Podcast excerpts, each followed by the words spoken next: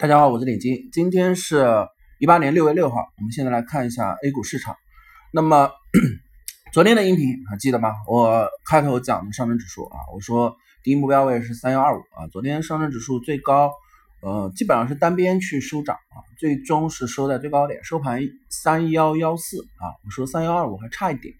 啊。今天盘中的时候，呃，十个点左右上证指数震荡。那么今天日内下午盘的一个看点，我们认为是。看是否会去冲击三幺二五和三幺三零，我们也认为不会有太多的一个呃指数的一个空间，但是这个位置啊，它是先去测三幺三零啊三幺二五。啊这个位置走到之后啊，那马上六月呃这周就结束了，到下一周如果再有冲高，冲高之后回落，那么就印证我们整个六月份的判断，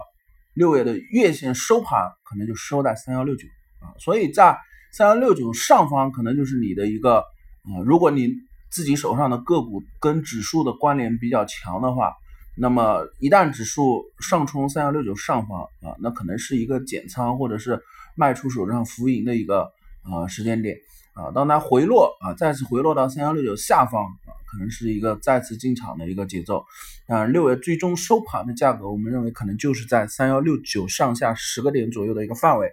啊，这是对上证指数的一个判断，所以整个六月份可以看出，这一波走上来之后，整个六月份指数的行情可能会稍微偏清淡一点啊，稍微会偏清淡一点，所以尽量不要去做追涨的一个操作吧啊，不管是次新还是突然出现的龙头啊，我建议是尽量在六月份不要去做呃追涨这样子的一个操作。耐心的去等一等底部的一个结构啊，如果手上关注的个股没有出现相关的底部结构啊，那就呃多看少动。那么今天的板块里面啊，我们先讲一个板块，这个板块的话之前有提过，但是并没有重点去延续性的去讲它，是我有提到过，呃，影子是用亚亚汽车去说的，引出来是一个中公教育的借壳，然后我又说在暑假的时候，一个是旅游，一个是。啊，这个职业教育啊，在线教育，然后今天是什么呢？今天是教育板块和知识产权啊，这这个板块其实是异军突起的啊，你们可以相关的看一下，比方说这个啊，我们看一下呃，中国科传，这个是。中国科创是六零幺八五八。啊，这支票是直接是呃走到了一个一字板啊，昨天是两个点的涨幅，今天是直接一字板，而这支票目前来看是知识产权保护和传媒里面的呃现在来看呢是一个龙头，因为我们只能以涨停来去做龙头，但是还有一支票，我觉得是有有一点想法的，是读者传媒啊，曾经读者传媒也是有有邀过，也是有腰过，但是最近这几年都是比较。沉闷啊，在底部这样子没缩量的一个盘整，然后读者传媒这一根接近涨停，但是今天很很遗憾，涨停封板之后又炸板，但是估计下午的时候还是能封住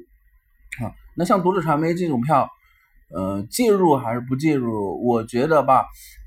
这支票曾经腰过，但是现在如果你再指望它出现比较腰的行情的话，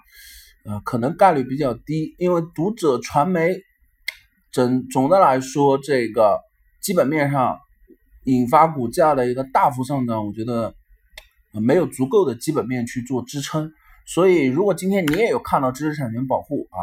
这样相关的板块里面的相关的个股啊，包括现在涨幅比较好的中国科创、呃读者传媒、呃创业黑马、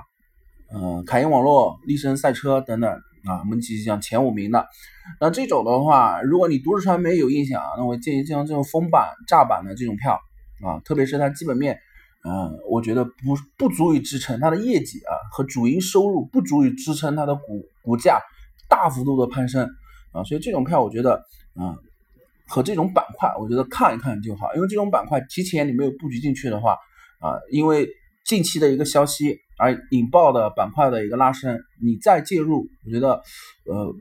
可能是有一定机会，但是我觉得这个机会，呃，风险是比较大的。在我的建议里，就是这种板块就是看一看，啊，看一看。我们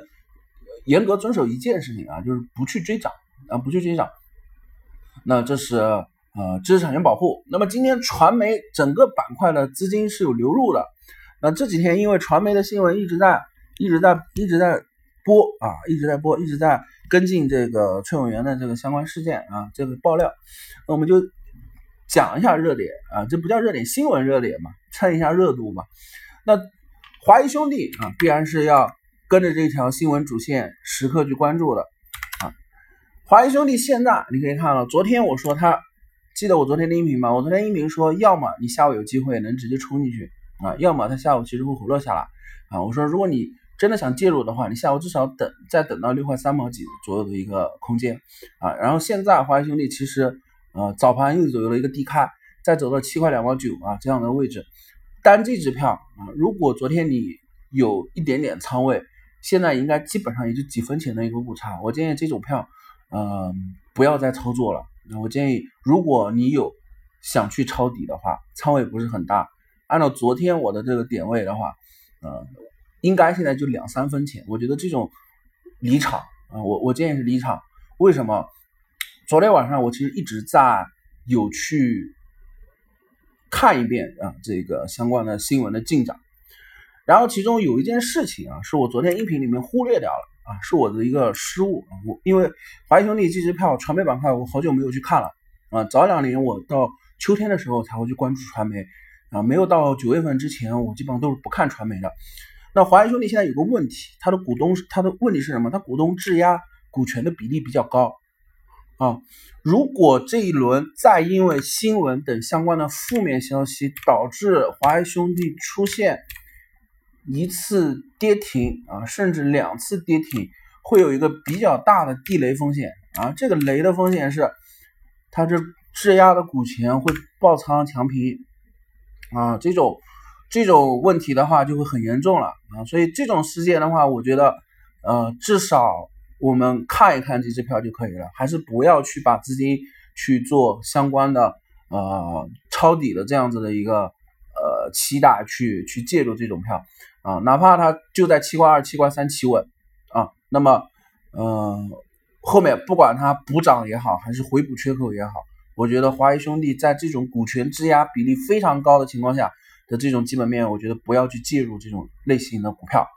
啊。我之前的直播和音频课里面也讲，现在我们需要去关注的基本面不仅仅是财报啊，不仅仅是 F 十，还有一个最重要的关注点就是股权质押的一个情况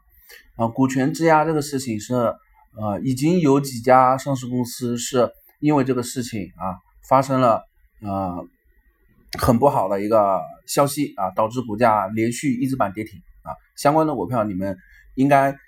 老股民的话，或者是经常看新闻的朋友，应该你们是有关注的。那我现在这里我就点一下啊，它的股权质押比例太高，这里是需要有个非常大的风险警惕，就是如果万一这个新闻事件发酵的结果是向坏处去走的话啊，是向坏处去走的话，并且和华谊兄弟的关联度比较高的话。那这个消息导致的瞬间的下杀啊，有可能触及到它的平仓线啊，那这样子的风险，我觉得是啊，一定是要在事前去规避掉啊，不能等到它触碰平仓线的时候，你再去想着规避，我觉得这样子不太合适了。所以华谊兄弟今天我会明确的讲啊，你这个呃，不要再去抱着抄底的这样的心态去去交易它。如果你真的想去做传媒，今天传媒整体的。呃，板块的流入情况，资金流入情况其实还算不错的。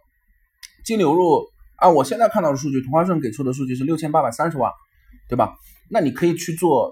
别的嘛，没有负面消息产生的嘛。传媒今天普遍都走的应该都比较还可以啊，所以前五名你可以看了，前五名，呃，我们这个还有什么？麦达数字啊，新经典啊等等，你自己把传媒的板块打开啊。其实这个前面包括读者传媒、创业黑马这些股票，其实呃没有这种负面消息产产生的情况下，如果你还是想做传媒啊，那我觉得你可以把华谊兄弟给规避掉啊，不要是纠结在华谊兄弟这件事情上面啊。那这就是华谊兄弟，而且我们在昨天的时候，我要去讲一下昨天这个。音频的，在我讲音频的时候，它是在中午收盘的时候，突然一波资金的拉升。当时我音频给出的理由是，如果这一波拉升是因为下午有消息啊，有消息去配合这个拉升，就是说啊，这个新这个新闻事件有个新的进度啊，并且对华谊兄弟来说是利好的结果，那可能昨天下午就直接封板，对吧？我昨天的音频就是这么原话说的。那到目前为止，没有一点点是这个消息是向好的方向发展的啊，所以那么昨天中午的那一波资金是干嘛的？我认为可能是市值管理啊，就是为了防止这一波市场在昨天持续性的抛售下啊，导致股价跌到七块钱下方，引发恐慌性的一个抛盘，所以它有一个市值管理，这一波资金可能是救它的股市的。那资金的来源或者是谁去进入的这一波资金啊？我觉得对于我们来讲，我不知道这样子的一个具体数据，但是就揣摩这个资金的意图啊，我其实认为这一波昨天中午那一波资金，它不是为了抄底，它是为了维护华谊兄弟的股价而产生的这一波拉升啊，而产生的这一波拉升，所以明白这个逻辑了吗？如果昨天那一波是为了抄底，一定是昨天下午或者是。昨天晚间会有相关的消息利好配合出现，但是没有这种消息出现，这一波资金的拉升，我们只能把它解读为，啊，就是啊维护啊维持，我们叫市值管理，就是维持华谊兄弟目前的股价的一个变化，不要让它出现连续性的恶性的一个下跌啊。那这是对华谊兄弟这只股票的一个解读。那么，呃，考虑到时间关系，那我们今天的音频课程就到这里啊，谢谢大家。